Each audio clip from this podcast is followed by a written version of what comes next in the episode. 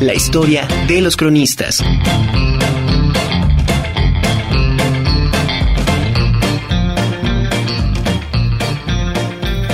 Regresamos aquí a la conjura de los necios. Muchas gracias por esta información, Schroeder. Y ya tenemos conectado a David Ramírez Guitrón, a quien me da mucho gusto saludar. ¿Cómo estás, David? Muy buenas tardes.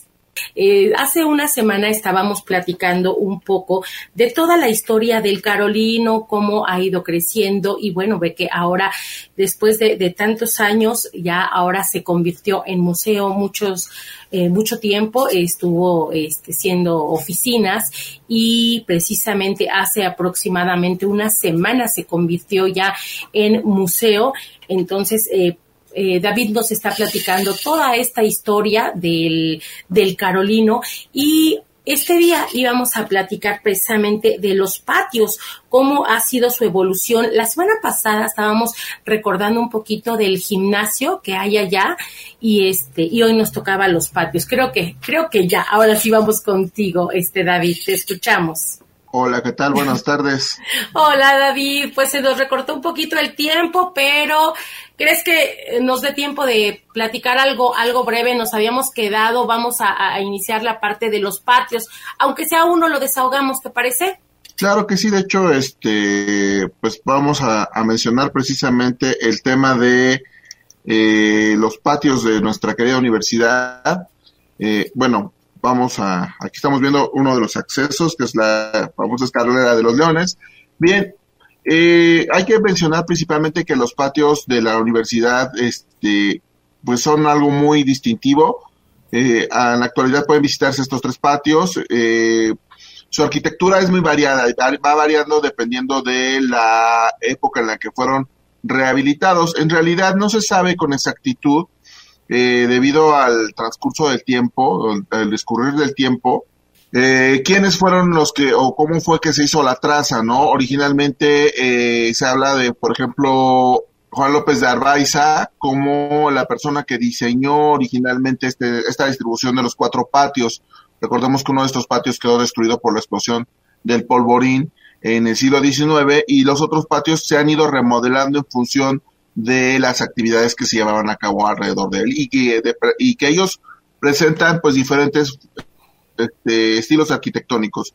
Entonces aquí estamos viendo este uno de los patios precisamente donde observamos la presencia sobre todo de la arquitectura renacentista en la cuestión de la distribución de los arcos, pero lo más importante es que vemos este estilo neoclásico tan presente en el siglo XIX, que son esas balaustradas en la parte superior y el recorte de las ventanas. Esto nos hace suponer que este es el segundo patio, si no me equivoco, eh, corresponde a una etapa de construcción o de remodelación en el siglo XIX.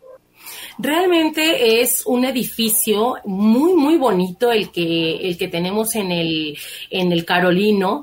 Es un, eh, su construcción, en general todo trae una arquitectura muy impresionante, ¿no? Por así decirlo.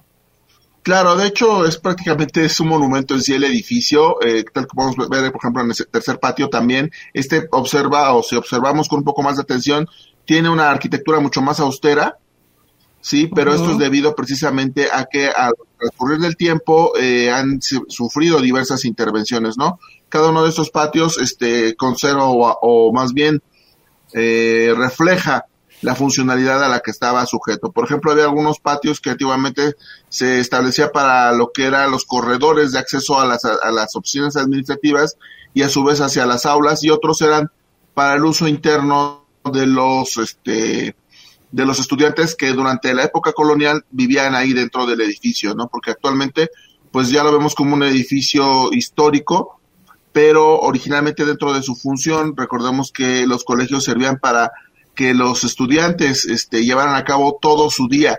Es decir, entraban a clases de gramática, entraban a clases de latín, entraban a, a clases de, este, de filosofía, y ellos, este, principalmente recordemos que al ser de la compañía del Espíritu Santo, pues todas esas actividades eran religiosas, llevaban teología, llevaban derecho canónico, en fin, todas estas este, distintas ramas de, del saber que ellos llevaban a cabo, las llevaban a cabo eh, desarrollándolas a lo largo de todo el día.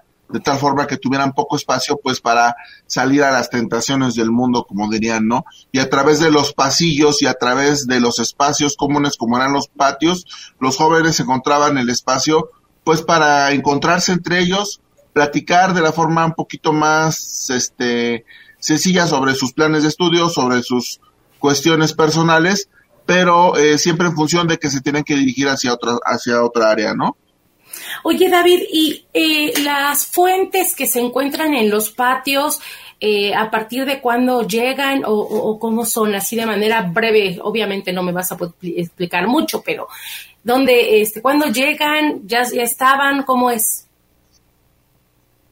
Bueno, estas fuentes, de hecho, algunas son originales, es decir, son del siglo XVIII, pero otras han sido traídas de otros lugares. Recordemos, el agua siempre ha sido un elemento muy importante en la vida de los seres humanos y se cree que aparte de cumplir con una función estética, con una función ornamental, algunas de ellas también tenían la función de servir de un lugar de, de, descanso, de relajación, de distracción, así, para que los jóvenes, a lo un poco estresados y tuvieran la oportunidad de sentarse cerca de ahí y escuchar el agua. Ahora bien, recordemos que los jesuitas tenían Mercedes para este poseer agua y esta agua que circulara dentro de su colegio era muy importante pues para todas las actividades que se llevan a cabo, ya sea de limpieza, de higiene corporal o bien pues para las necesidades de los jóvenes. Entonces eh, tenía muchas funciones, pero básicamente de estas este, fuentes se sabe que por lo menos una sí es del siglo XVIII